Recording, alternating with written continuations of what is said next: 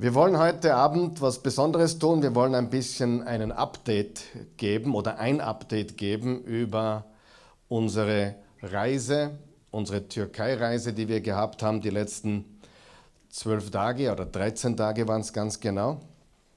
Und äh, ein Update zu dem, was sich tut dort. Und äh, ich werde auch eine, einige Fotos zeigen und einiges mit euch heute besprechen. Ich habe zwei Überschriften unter meiner Botschaft. Überschrift Nummer eins ist Bibelreisen und Überschrift Nummer zwei ist Erdbebenhilfe. Und das erste, was wir besprechen wollen, ist unsere Bibelreise. Ja, ich werde das in zwei gleiche Hälften einteilen, ungefähr, denke ich, so 50-50.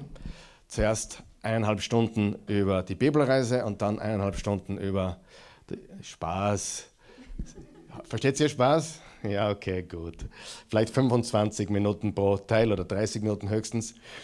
Ähm, und was immer, immer noch so ganz komisch ist, äh, wenn wir über die Türkei reden, dass Menschen irgendwie dieses Unverständnis haben, warum wir von der Türkei reden. Warum, wir, warum redet ihr von der Türkei? Ist doch ein muslimisches Land, was macht man dort als Christ? Und naja, das zeugt jetzt nicht unbedingt über die höchste Intelligenz eines Menschen, aber das sei mir dahingestellt. Äh, wo hat sich die Bibel abgespielt? Wo hat sich die Bibel abgespielt? Ich sage euch, wo sich die Bibel abgespielt hat. Ich habe mal, glaube ich, vielleicht habe ich jetzt das eine oder andere Land vergessen, aber natürlich das heutige Israel. Äh, da darf man nicht vergessen, das gesamte Palästinensergebiet, also die komplette Gegend dort, sei es Israel oder eben das Palästinensergebiet. Das ist in der Bibel überall. Dann haben wir den Libanon, ja, das ist das Land nördlich von Israel, wo kein Drüberkommen äh, ist. Da ist eine Mauer dazwischen, da gibt es kein darüber hinweg. Aber Galiläa zum Beispiel war teilweise der, im heutigen Israel und teilweise im heutigen Libanon.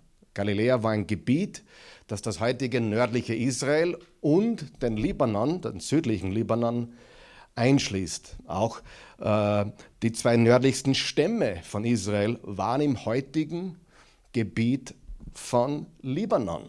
Okay, da waren die Grenzen anders. Okay, ganz wichtig zu verstehen. Das heißt, wir haben das heutige Israel, Palästinensergebiet, Libanon, Syrien.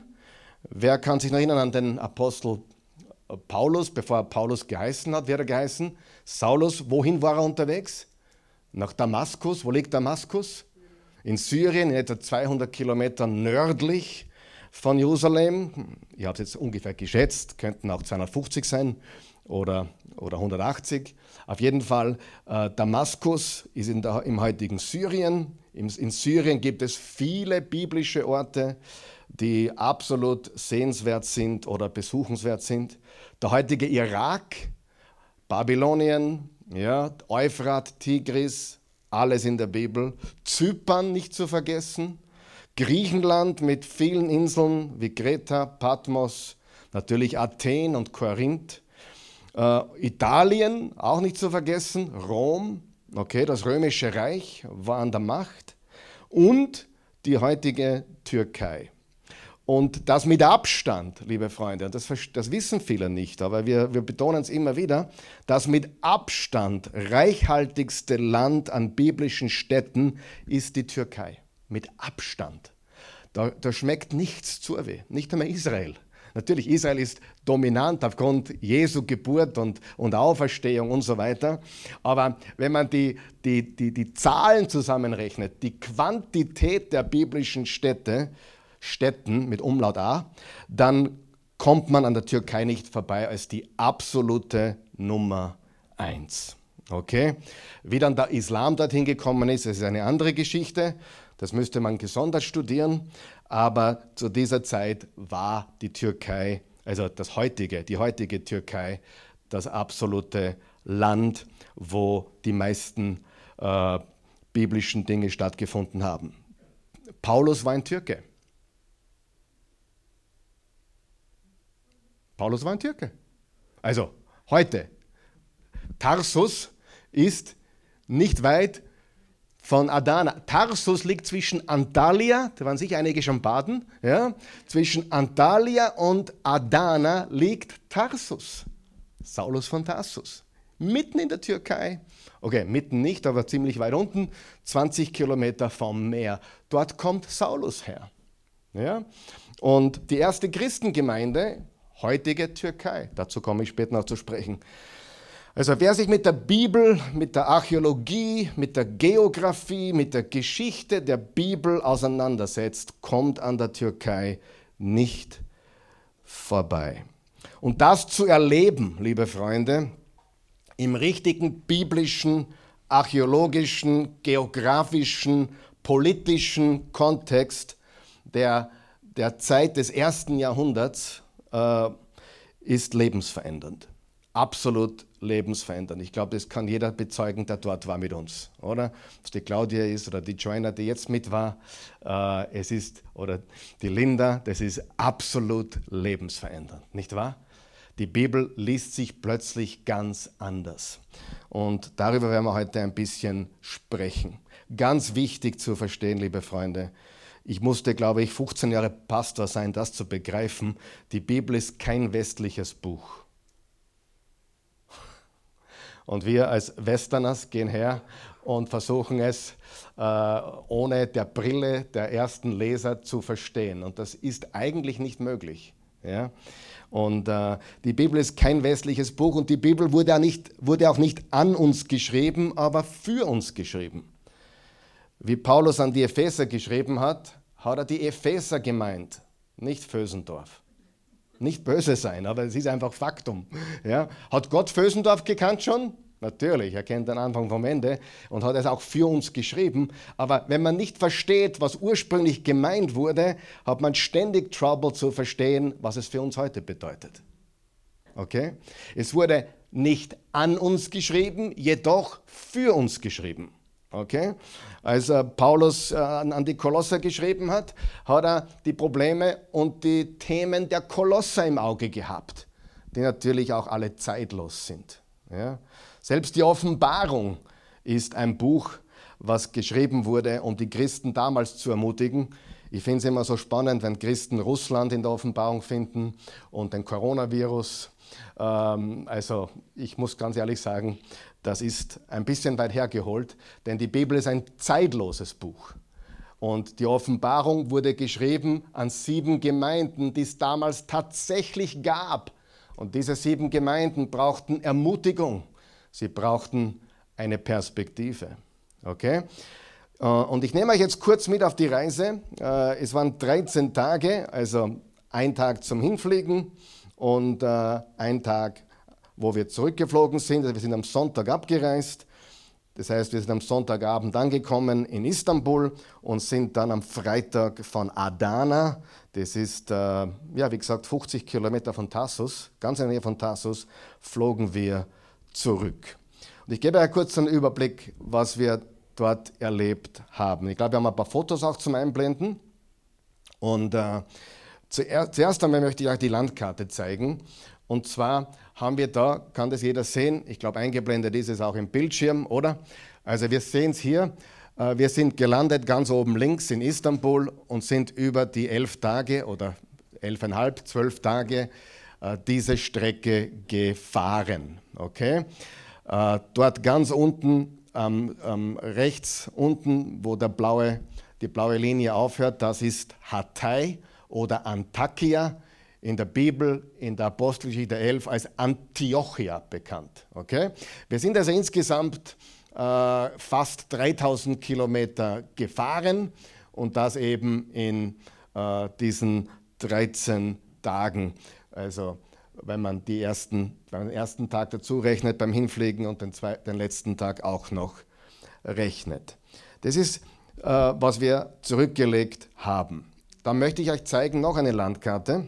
Und na, bleib, lass, noch, lass noch ganz liegen. Äh, und das ist nur die Hälfte der Türkei übrigens. Wir sind da, die Türkei ist nochmal so breit, die, die Türkei ist nochmal so breit, wie du hier siehst, von wo wir begonnen haben bis, das ist die Hälfte circa.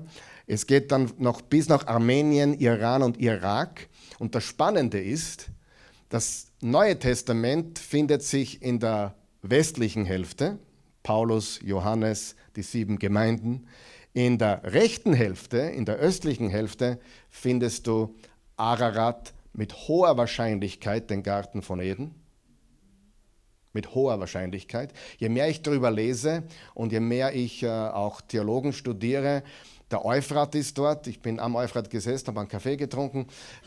Tigris, äh, wir waren beim Berg Ararat, wo, wo Ararat-Gebirge, das ganz im, im Osten der Türkei. Also du kannst sagen, die westliche Türkei ist hauptsächlich das Neue Testament, die östliche Türkei ist voll mit Alten Testament. Okay? Viele, viele Dinge, die im Alten Testament passiert sind. Abraham äh, war dort und, und, und die, die Erzväter. All das ist, also Mesopotamien, ein Teil davon ist auch in der Türkei, ja, Richtung Irak hinunter, Richtung Iran, aber ein Teil ist auch in der Türkei. Also wir sehen, wie, wie reichhaltig äh, dieses Land ist an biblischen Orten. Und dann am nächsten Tag waren wir am Hellespont. Der Hellespont äh, ist diese Meerenge zwischen Asien und Europa.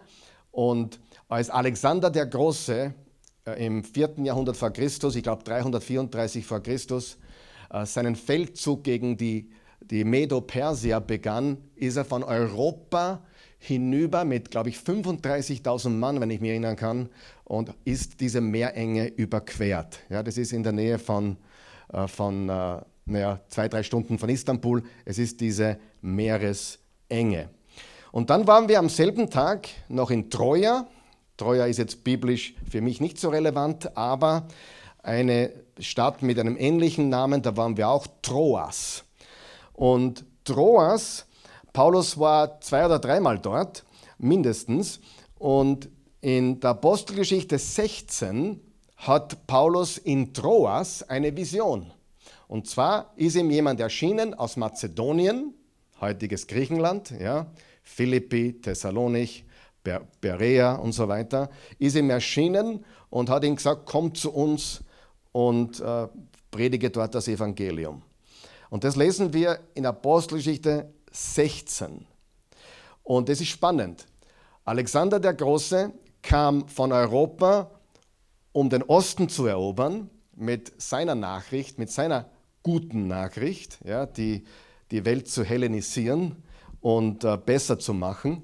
Und Gott schickt Paulus im Auftrag von Jesu genau in die andere Richtung, um das Evangelium in die westliche Welt nach Europa zu tragen. Das war hier in Troas, also ganz am westlichen Rande der Türkei. Dann finden wir auch die Geschichte vom Eutychus. Wer, wer kennt die Geschichte vom Eutychus, der eingeschlafen ist bei der Predigt von Paulus? Wer kennt diese Geschichte? Ja? Ich meine, das ist sehr ermutigend für jeden Prediger zu lesen, wenn man sieht, hey, äh, beim Paulus sind auch Typen eingeschlafen. Auf jeden Fall, das liest man in der Apostelgeschichte 20, wo Paulus in Troas genau dort predigt und dieser Eutychus aus dem Fenster fällt und stirbt und Paulus ja, erweckt ihn von den Toten äh, ein apostolisches Wunder und das war auch dort in Troas. Und dann lesen wir weiter, dass er von Troas zu Fuß nach Assos ging. Nach Assos, ich glaube, da haben wir auch ein Bild, es ist die Straße nach Assos und liebe Freunde, wir sind auf der Straße gegangen, die sieht man hier, wir sind auf der Straße gegangen, wo Paulus ging. Und er ging, während die anderen zu Fuß äh, mit dem Schiff unterwegs waren, ging Paulus zu Fuß, weil er alleine sein wollte. Warum wollte Paulus alleine sein? Ich sage euch, warum er alleine sein wollte, weil er wusste, dass ein schwerer Leidenskelch über ihn kommen würde. Paulus hat dann in Jerusalem, äh, ja, ist festgenommen worden und äh, ja, war dann in Gefangenschaft, bis er nach Rom überstellt wurde. Und am Ende seiner dritten Missionsreise geht er diesen Weg, 50 Kilometer circa, Wahrscheinlich in zwei Tagen, zwei Etappen ging er von Troas nach Assos. Genau. Das war der zweite Tag, also der erste volle Tag. Der erste Tag ist der Anreisetag, der zweite Tag war Troas und Assos. Am dritten Tag waren wir dann in Pergamon. Pergamon ist die dritte Gemeinde in den sieben Gemeinden der Offenbarung. Wer kennt die sieben Gemeinden auswendig? Ephesus. Noch der Reihe. Ephesus, Smyrna, Pergamon, Thyatira, Sardes, Philadelphia und Laodicea. Ganz genau. Und das war, Paulus hat es von Patmos weggeschickt, sein Schreiben. Und das war eine Route. Haben wir ein, ein Bild von, äh, von Asia, damals wie das ausgeschaut hat. Schauen wir kurz rein. Asia, genau. Da sieht man es. Das ist Asia. Bitte, ganz wichtig. Wenn du in der Bibel von Asia liest oder die Gemeinden in der Asia, ist dieser rote Fleck gemeint, der westlichste Teil der Türkei. Da hast du die Ägäis, dann hast du Griechenland, aber nur dieser rote Teil ist die Provinz Asia. Hat nichts mit Asien zu tun. ja? Hat nichts mit Japan oder China zu tun. Das ist die Provinz Asia. Und und Pergamon war die dritte Gemeinde, aber wir haben eine andere Route gefahren, als, als die damals die Boten das getan haben. Die Boten wären von der Insel Patmos gekommen und wären dann in so einer Runde gegangen und hätten die Briefe ausgetragen, wie gesagt, beginnend in Ephesus und endend in Laodicea. Wir waren zuerst in Pergamon und in Pergamon, das war sehr interessant, ähm, da haben wir auch wieder mal einen Christen getroffen, und zwar der Cousin von unserem Oase-Mitglied, äh, wir haben ja keine Mitglieder, aber unseren Oase, unsere Oase-Familie Engin, auch ein Türke. Engin wurde hier in Wien gläubig vor zwei Jahren, ungefähr zwei Jahren. Hier in der ersten Reihe, ich kann mich noch genau erinnern, wie ihn der Martin eingeladen hat und der Martin bearbeitet hat und bearbeitet hat und er wochenlang als mehr oder weniger nichtgläubiger Moslem hier in der ersten Reihe gesessen ist. Ich habe gerade über das Vaterunser gelehrt. Die, die, Serie war Redefreiheit. Und äh, Engin kam dann an einem vierten oder fünften Sonntag, wo er da war, hier zum Glauben. Zur gleichen Zeit, ohne dass sie voneinander wussten, wurde Mehmet, ungefähr die gleiche Zeit, ich habe jetzt die, die genauen Zeiten nicht, aber parallel dazu wurde Mehmet in Bergama, das ist der heutige Name von Pergamon, ja, Bergama gibt es heute noch, wurde Mehmet gläubig. Du fragst dich wie? Er hat einen Jesus-Film gesehen. Er hat einen Jesus-Film gesehen. Er hat, sich beschäftigt mit englischsprachigen Filmen, ist auf einen Jesus-Film gestoßen und wurde gläubig. Und heute ist er ein festes Mitglied einer kleinen Gemeinde, kleiner christlichen Gemeinde in Bergama, damals Pergamon, heute Bergama, 25 Personen in etwa, ein, äh, ein britischer Pastor und äh, dann haben wir auch interviewt wieder den, den Mehmet und Engin und sein Cousin Mehmet wurden gleichzeitig gläubig an Jesus. Ein Wiener Türke und ein Türk-Türke zur gleichen Zeit. Amen. Halleluja. Das ist so gewaltig. Das ist Pergamon. Und Pergamon wurde auch als der Thron Satans bezeichnet. Der Kaiserkult war da so extrem. Ja. Die Christen haben eine Verfolgung erlebt, die kann man gar nicht beschreiben, ja, was die erlebt haben, weil sie sich zu Jesus bekannten.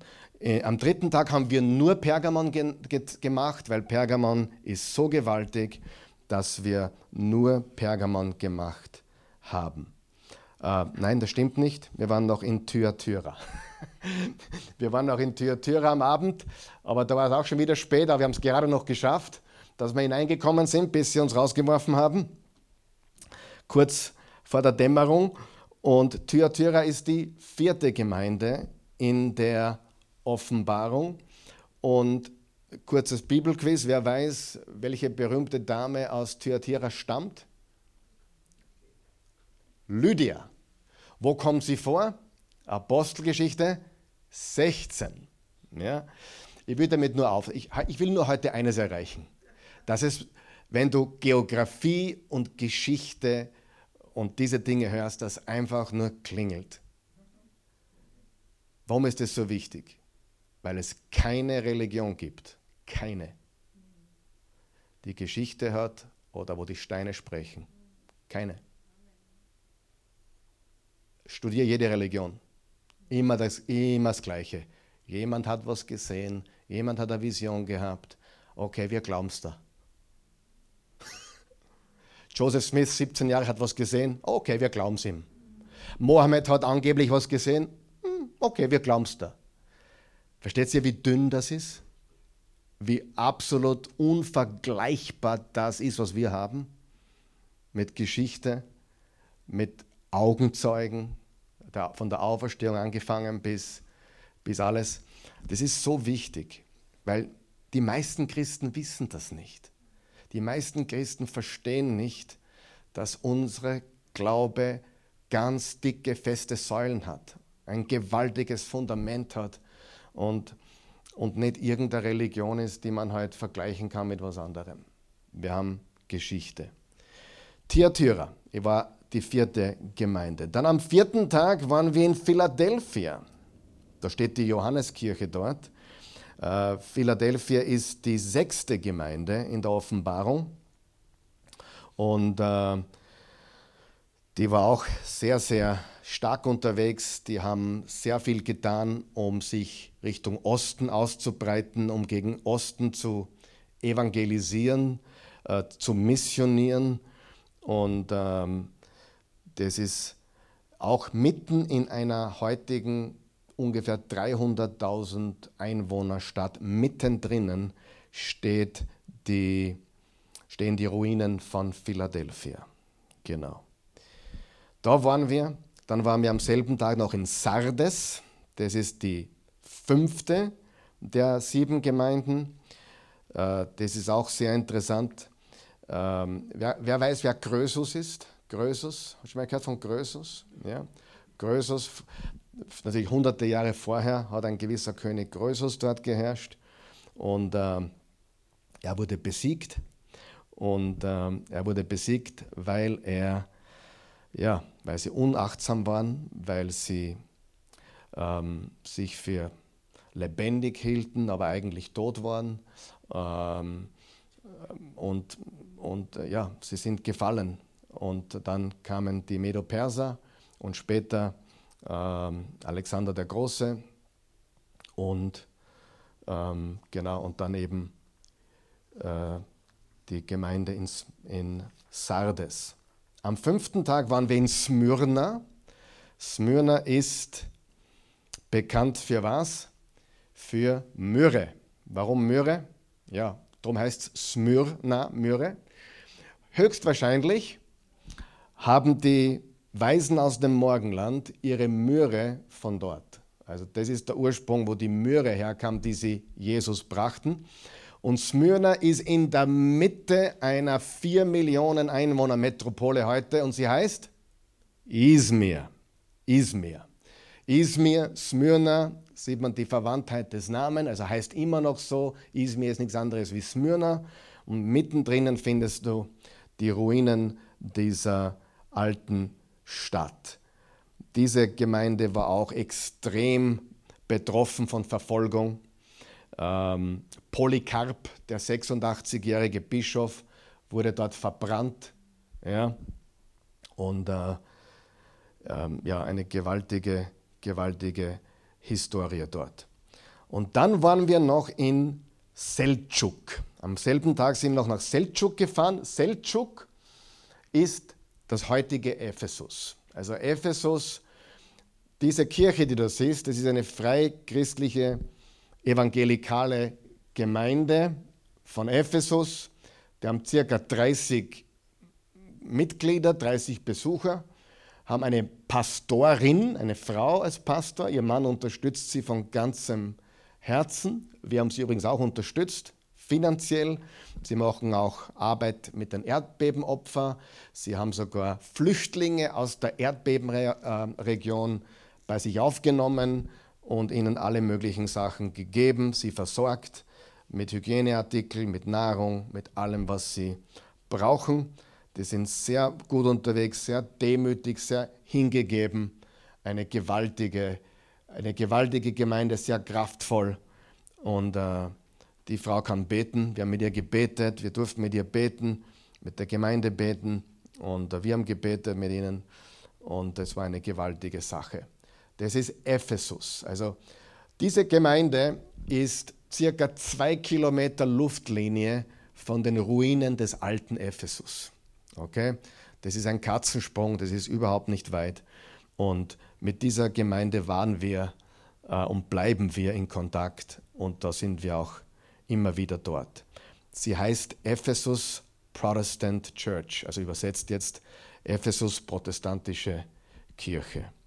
Das war der fünfte Tag. Und dann eben, weil wir am Abend schon in Seltschuk waren, also in Ephesus, haben wir den ganzen sechsten Tag Ephesus gemacht. Wir waren in Ephesus, wir, das, da kannst du Tage verbringen. Ephesus ist äh, riesig, äh, einer der größten Städte der Antike.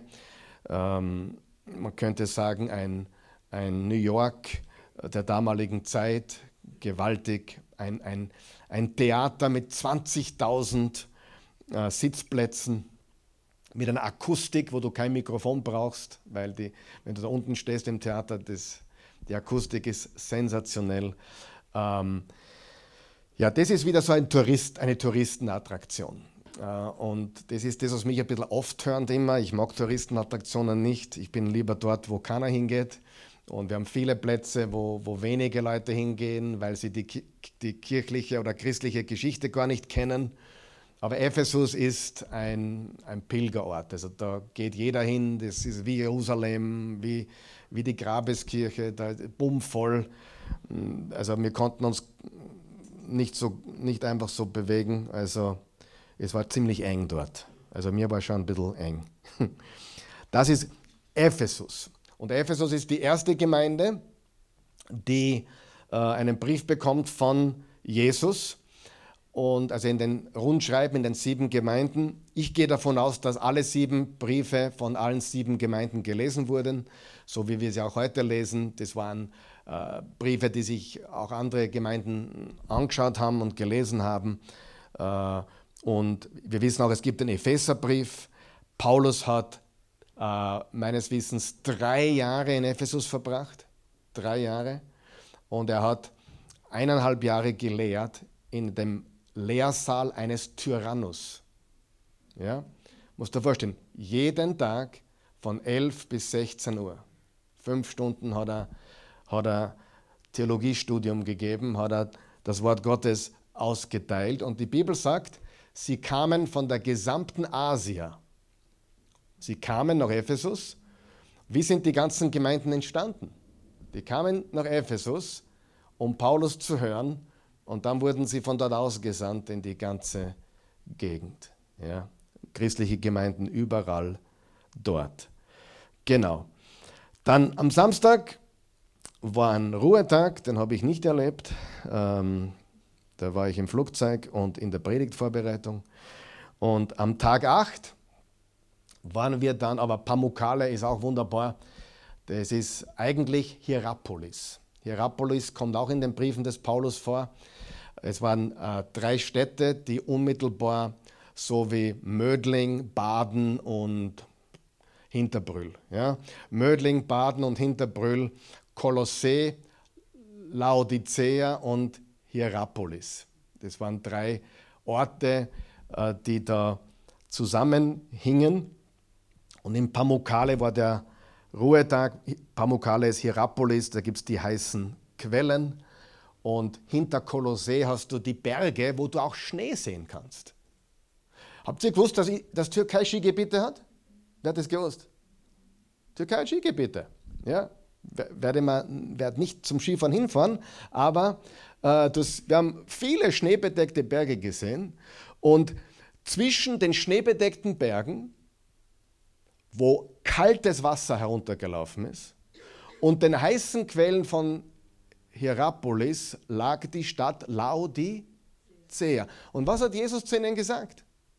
Werdet ihr doch heiß oder kalt? Werdet ihr doch so wie das heiße Wasser von Hierapolis.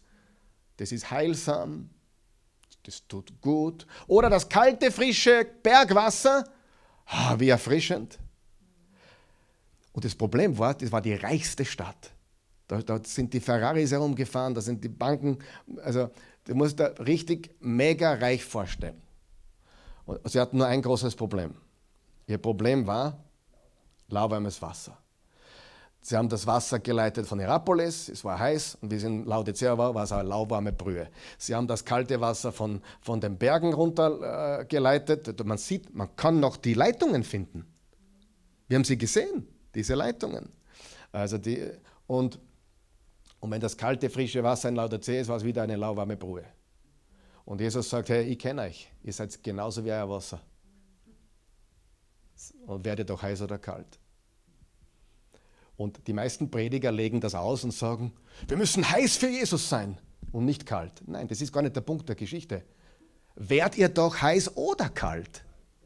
Heiß ist gut und kalt ist auch gut, aber lauwarm ist nichts. Das war der Punkt.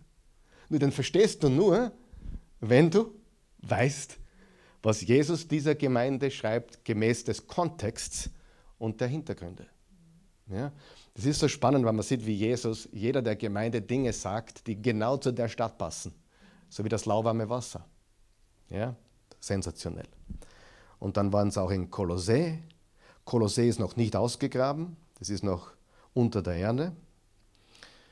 Da hat der Coronavirus dann oder eben diese Pandemie hat sie gestoppt. Das hätte ausgegraben werden sollen, ist aber noch nicht so weit gekommen.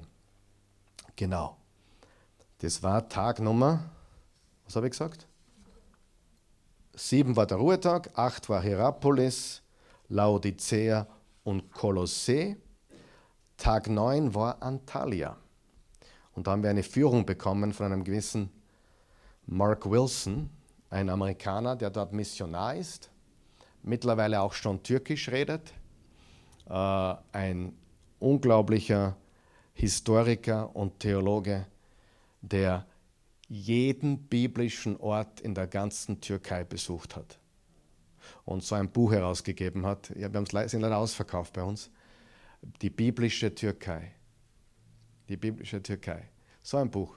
Und äh, ja, alle vom Alten Testament, alle vom Neuen, hat er alles selber fotografiert, hat dazu geschrieben, was dort abgegangen ist und äh, gewaltig. Und dann waren wir eben in der alten Stadt Antalya, wo es den Hafen von Atalia gibt. Von dem lesen wir in der Apostelgeschichte 14. Hast du gewusst, wo du immer baden warst? Das kommt in der Bibel vor. Antalya, Atalia war der Hafen von, vom heutigen Antalya. Genau. Und dann waren wir in Perge, das ist unweit von dort. Und, ähm, und dann am Tag 10 waren wir in Antiochia in Pisidien. Übrigens, es gibt 16 Städte, die in der Antike die Antiochia heißen, nämlich benannt nach dem Antiochus, der, der, der Regent, der hat die ganzen Städte Antiochia genannt, nach sich bezeichnet. 16 Antiochias gab es.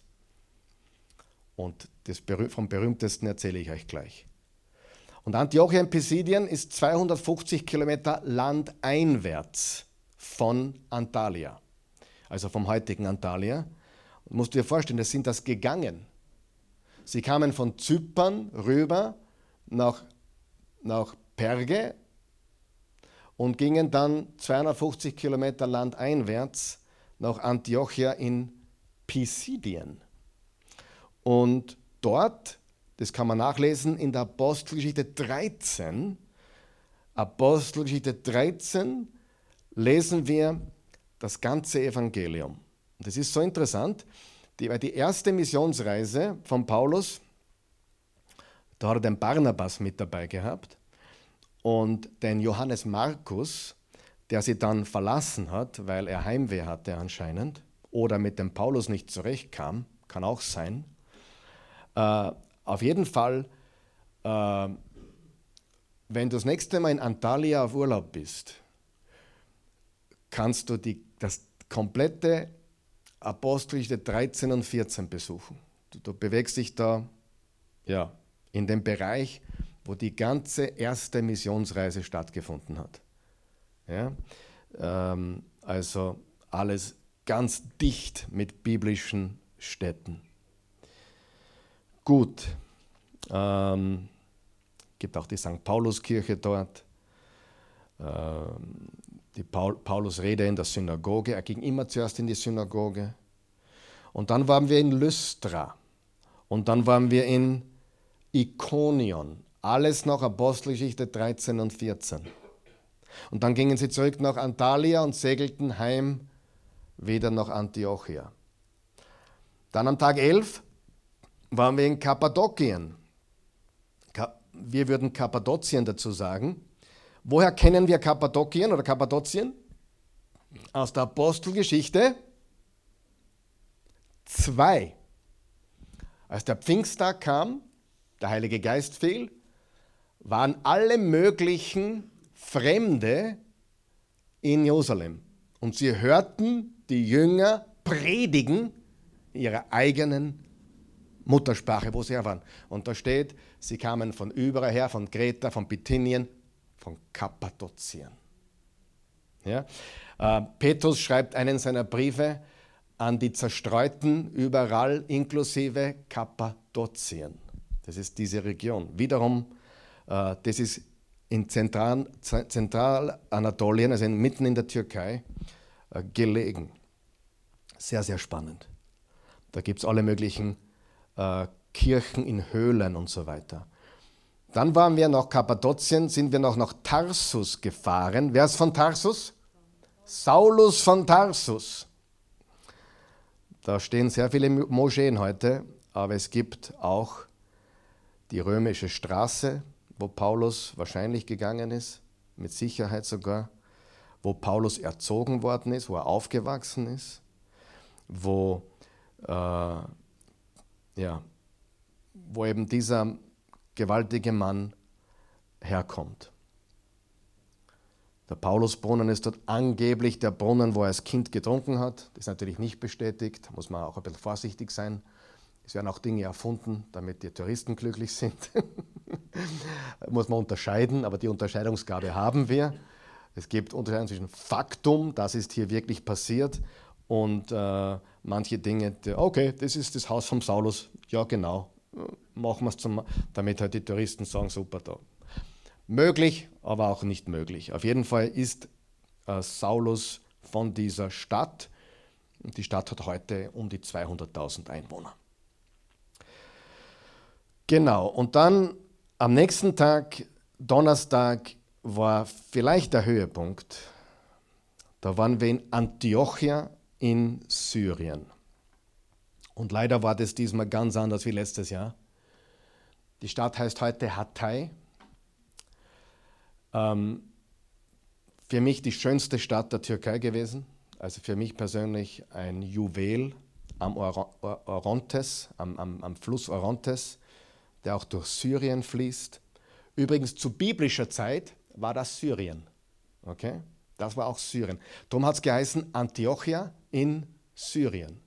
Man darf sich nicht von den heutigen Grenzen täuschen lassen. Ja, es gab damals keine Türkei. Es gab keinen, kein Land, das Libanon geheißen hat. Aber diese Provinz Syrien, eine Provinz von Rom. Ähm, da gibt es die Petrusgrotte. Äh, und ich möchte euch jetzt was vorlesen. Und zwar, das ist die einzige Passage, die ich heute vorlese. Und zwar Apostelgeschichte 11, Vers 39 bis 27.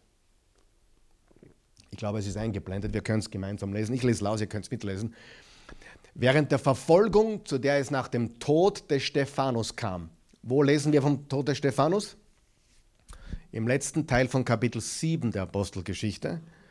Und wer war begeistert davon, dass der gesteinigt wurde? Ein gewisser Saulus. Während der Verfolgung, zu der es nach dem Tod des Stephanus kam, hatten sich die Christen zerstreut. Sie zogen zum Teil bis nach Phönizien. Wo ist Phönizien heute? Libanon. Tyrus und Sidon, schon gehört?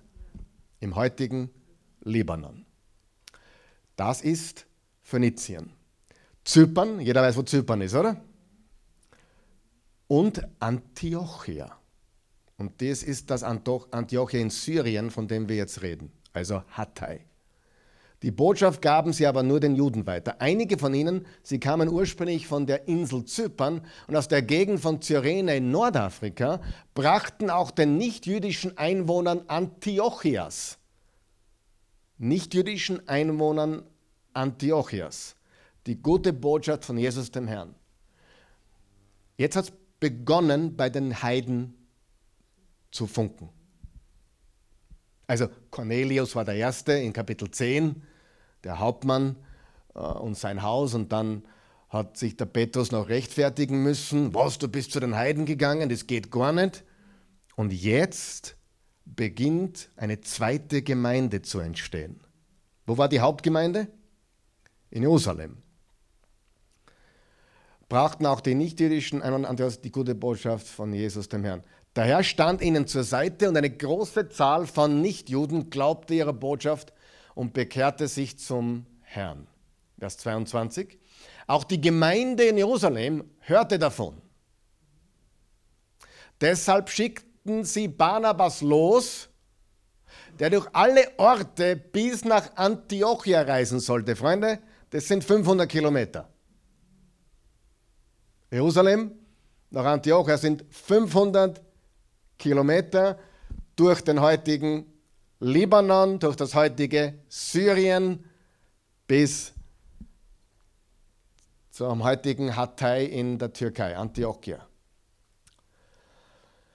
Äh, der durch alle Orte bis nach Antiochia reisen sollte. Der war sehr glücklich, als er sah, was die Gnade Gott, durch die Gnade Gottes entstanden war. Er machte allen Mut, dem Herrn mit ganzem Herzen treu zu bleiben. Denn er war ein vortrefflicher Mann, erfüllt mit dem Heiligen Geist und festen Glauben. Viele Menschen kamen damals zu, zum Glauben an den Herrn. Wo?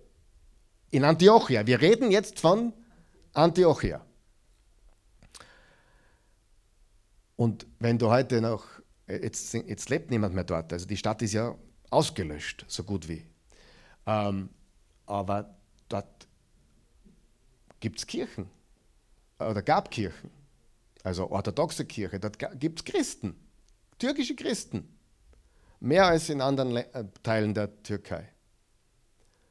Da reiste Barnabas nach Tarsus, also nur weiter, und zwar noch einmal 200 Kilometer. Jetzt ist er von Jerusalem nach Antiochia, das sind 500, und von Antiochia in die Heimatstadt von Paulus sind es noch einmal 200 Kilometer. Um Saulus zu suchen, ohne WhatsApp, ohne irgendwelchen Hilfen, als er ihn gefunden hatte, nahm er ihn mit nach Antiochia. Noch einmal 200 Kilometer. Wer glaubt, dass die fit waren, die Burschen? Ja. ich meine, unglaublich, oder? Ein ganzes Jahr lang waren sie mit der Gemeinde zusammen. Wo? In Antiochia und unterwiesen viele Menschen im Glauben. So kam es, dass die Jünger zuerst in Antiochia Christen genannt wurden. Diese Stadt, und wir zeigen euch jetzt, jetzt ein paar Bilder und so weiter, diese Stadt wurde jetzt zur schlimmst betroffenen Stadt der Türkei. Es gibt noch zwei andere, die ähnlich betroffen sind. Es gibt elf Städte, die schwer betroffen sind. Antiochia, also Hatay, Antiochia. Diese Stadt, von der wir jetzt gerade gelesen haben in Apostelgeschichte 11, wurde am meisten getroffen. Ähm, aber es ist interessant. Es keimt Leben auf. Wir waren vor zwei Monaten dort, der Raffi und ich. Nichts. Kein Geschäft offen, kein Café, es gab nichts. Jetzt gibt es ähm, Banken in einem Container. Oder äh, äh, es gibt ein paar oder ein äh, Dönerhaus. Ja? Es gibt Zelte, Container und nur noch unbewohnbare Häuser. Elfmal wurde diese Stadt von Erdbeben heimgesucht in der Geschichte. Elfmal. Und immer wieder wurde sie aufgebaut. Und jetzt sieht man, die Leute kehren zurück. Sie lieben diese Stadt. Ich liebe diese Stadt. Schauen wir uns einfach Fotos an, was, dort, was wir dort alles gesehen und erlebt haben. Das ist der Mann, der da zu uns redet, ist der Paul, ein Amerikaner. Er, wohnt, ist eigentlich von Izmir, also er ist Amerikaner, aber er lebt in Izmir und ist dort Teil der Lighthouse Church, wo der Pastor Ali, ein echter Türke, der Hauptpastor ist. Da ist der Ali in der Mitte mit Rafi und mit mir. Das ist Pastor Ali, ein richtiger türkischer Christ, Pastor. Das ist der fitteste Pastor der Welt. Der ist, glaube ich, der macht Kung Fu und alles Mögliche. Da kann ich nicht mithalten. Aber der ist richtig fit, der ist durchtrainiert. Der, der darf sich nicht anlegen mit dem. Aber er ähm, fliegt immer Montag bis Freitag, Montag, Samstag und dann fliegt er zurück heim zum Predigen. Schlaft im Zelt, organisiert alles und jetzt war er nicht dort, weil er, weil er wo äh, als Sprecher unterwegs war, aber er ist dort jetzt, um zu helfen. Und der Paul, der andere, ist dort und ist jetzt quasi der Mann, der alles schaukelt dort. Er ist Amerikaner und er will dort bleiben. Er will dort ansässig werden. Er hat gesagt, er möchte eigentlich allalong eine türkische Frau haben und, und eine Familie haben. Äh, er, er liebt dieses Land und sie bereiten jetzt schon vor für eine Gemeinde. Sie wollen eine Gemeinde dort gründen. Vielleicht haben wir ein paar Fotos von den Kindern auch. Es gibt ein eigenes Zelt, da sieht man es auf der linken Seite, ein Zelt, das sind alles einheimische Kinder, die überlebt haben, die mit ihren Eltern in Zelten wohnen. Okay? Die leben im Zelt. Eine Geschichte ist noch interessant. Paul hat mir erzählt, er wurde eingeladen von einer relativ reichen Familie zu sich nach Hause zum Essen. Und die haben natürlich alles aufgetischt, so richtig aufgetischt. Und sage ich, aber, aber die leben doch nicht im Haus, oder? Nein, Ihr Haus ist zwar stehen geblieben, aber sie, gehen nicht, sie, sie haben ein Zelt, wo sie schlafen, weil niemand traut sich ins Haus gehen. Einige Häuser werden innerhalb von Wochen nachgeben. Ja, also sehr, sehr gefährlich. Sie haben außerhalb ein Zelt, da schlafen sie und sie laufen nur so minutenweise in die Küche, kochen was und gehen wieder raus. Geschlafen wird im Zelt reiche Familie mit BMW und also wirklich sehr teure Autos und Dinge, haben sie verkaufen müssen, weil sie alles verloren haben. Haben immer noch irgendwo Reserven, geht ihnen nicht wahrscheinlich besser wie vielen anderen Menschen, aber Versicherung und so kann man sich einmal abschminken, gell? das kannst du vergessen. Und ja, selbst die Leute, wo das Haus noch so halbwegs steht, die, die, die sind leer. Da, da wohnt niemand drinnen. Weil man weiß nicht, wann es zusammenbricht. Ähm, genau, und, und eben die Kinder sind von der Nachbarschaft. Man sieht auch, wie Menschen zurückkommen. Jeder will, ich glaube, jeder will seine Heimat. Jeder will seine Heimat zurück. Das ist, glaube ich, in der Natur des Menschen. Was haben wir noch für schöne Fotos, äh, Jungs? Genau, das ist super cool dass da steht der Paul mit uns allen mitten in einem Container. Dieser Container ist in etwa 25 Quadratmeter, könnte für eine Familie mit Dusche, zwei Stockbetten etc. ausgestattet werden. Und so ein Container kostet normalerweise 5000 Euro, aber sie lassen sich nur die Rohteile liefern und fünf Männer bauen an einem Tag einen zusammen. Das heißt, es dauert einen Tag, man fünf gescheite Männer, die das wirklich intus haben, bauen die einen Container am Tag. von früh bis spät. Und das Material kostet nur 1500. Das heißt, 1500 versus 5000 Euro. Jetzt wollen sie Containerstädte bauen. Ja? Das Ziel ist natürlich, dass die Stadt wieder aufgebaut wird und so weiter. Aber da, da investieren wir, in Wasser investieren wir, ähm, natürlich die Küche. Ähm, es werden jeden Tag, habe ich es richtig in Erinnerung, 15.000 Mahlzeiten? 15.000 Mahlzeiten ausgeteilt. Also ich habe das falsch verstanden, aber es sind nicht 15.000 Personen, sondern 15.000 Mahlzeiten.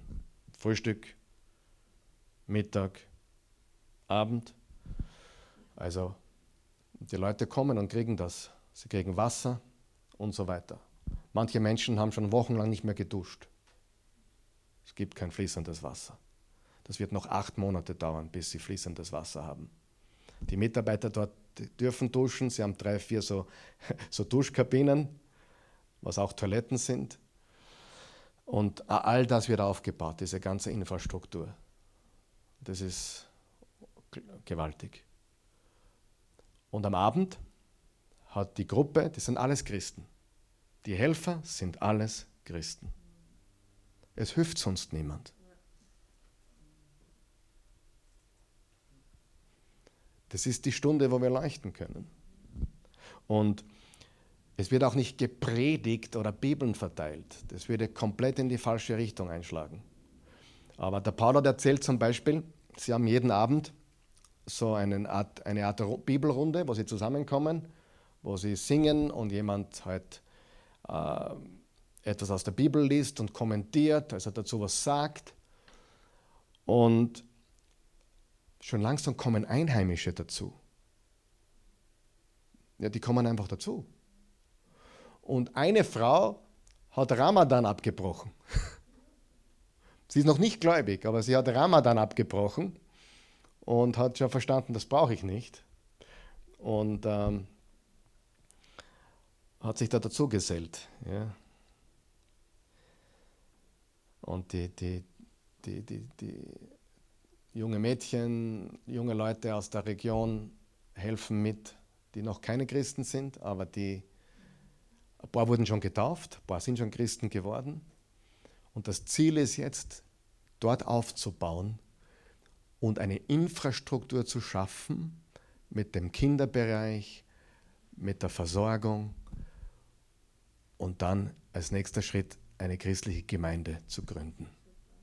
Das ist der nächste Schritt. Genau. Ja, das ist sehr berührend, was dort abgeht. Was tun wir?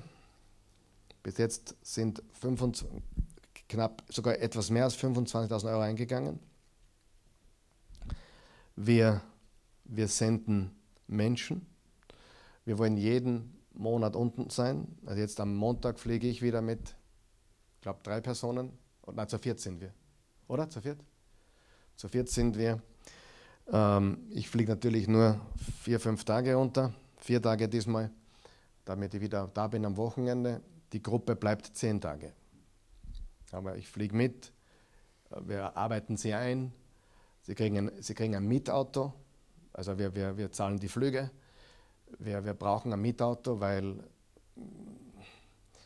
sonst bist du dort unten komplett äh, auf verlorenen Posten. Das ist ja nicht so teuer, das Mietauto, aber wir haben ein Mietauto, was wir nehmen, damit die, die Leute flexibel sind. Ähm, sie wohnen im Zelt, sie essen dort mit. Und ähm, genau, die bleiben zehn Tage. Ich fliege jetzt, wie gesagt, vier Tage runter, dann fliegt der Raphael vier Tage runter. Und äh, wir nehmen immer Geld mit, immer Bargeld mit, wir nehmen, wir nehmen die Leute mit. Das heißt, wir geben ihnen Manpower und wir geben ihnen Cash. Ja, und wir geben das Cash an diese Gemeinde.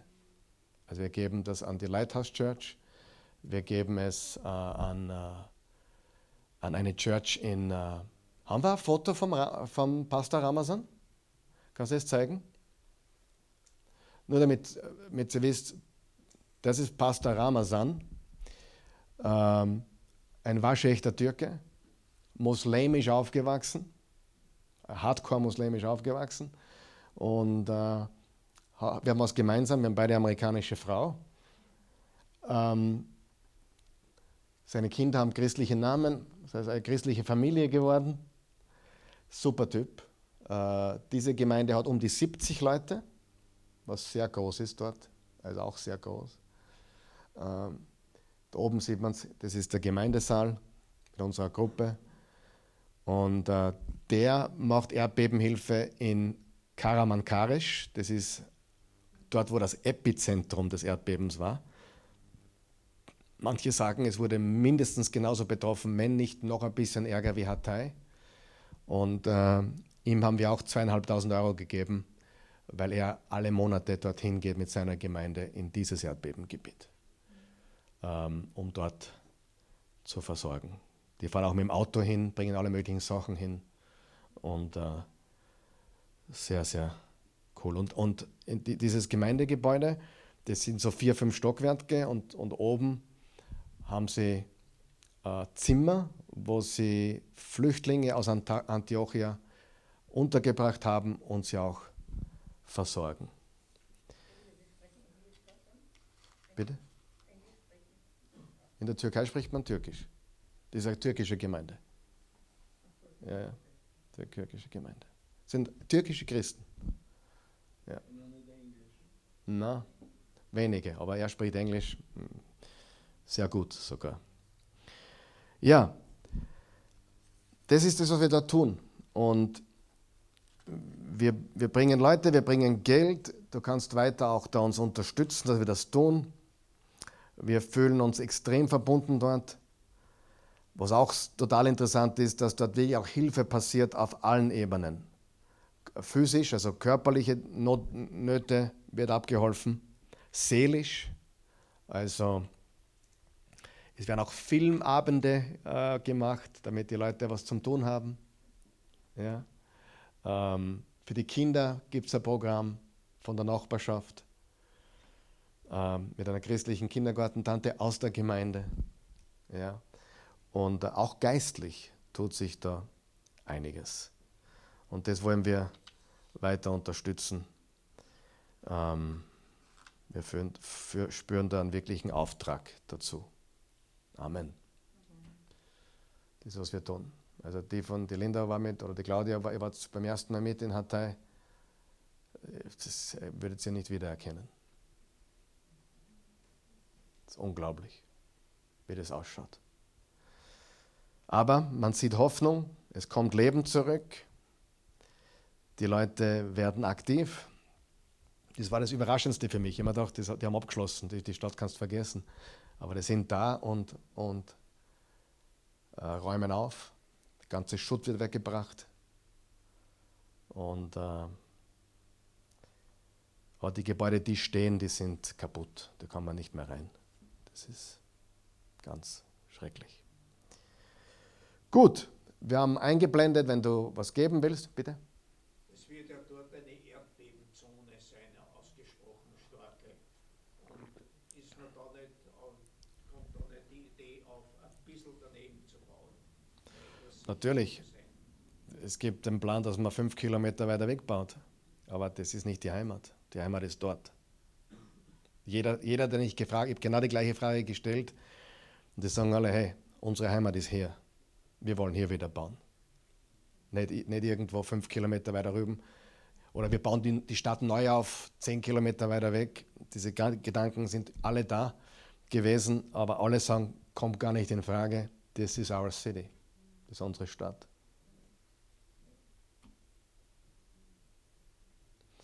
Ja, kann man nicht nachvollziehen, wenn man es nicht erlebt hat. Na gut, beten wir. Vater im Himmel, ich danke dir für diesen Abend. Ich danke dir für deine Güte. Ich danke dir für deine Treue. Ich danke dir dafür, dass du mit uns bist und dass du uns hilfst zu helfen. Ich danke dir dafür, dass du die Menschen dort ja, berührst und bewegst und dass du auch die, die Menschen, die, die mit uns jetzt darunter gehen, dass, dass wir beschützt sind und bewahrt sind und dass wir einen Unterschied dort machen können. Dass wir wirklich helfen können dort. Dass wir wirklich ja, dein Licht sein können, leuchten können und Salz der Erde sein können. Wir danken dir dafür und ich, ich, wir beten für den Pastor Ali und den Pastor Paul und die ganze Gemeinde, die dort unten tätig ist. Segne sie für das, was sie tun und gib ihnen Kraft. Richte sie auf, mach sie zu einem großen Segen dort. Ich bitte dich, dass du uns hier in Österreich, in Europa, ein, eine, ein Verständnis gibst, eine Vision gibst für deinen weltweiten Leib, für das, was du weltweit tust und für die Möglichkeiten, die wir jetzt haben, zu helfen, um dein Reich zu bauen. Dein Reich komme, wie im Himmel so auf Erden. Wir danken dir dafür. Gelobt sei dein wunderbarer Name. Segne alle, die zugeschaut haben jetzt und die hier sind. Und gib uns einfach Erkenntnis über das, was du hier tust. In Jesu Namen. Amen.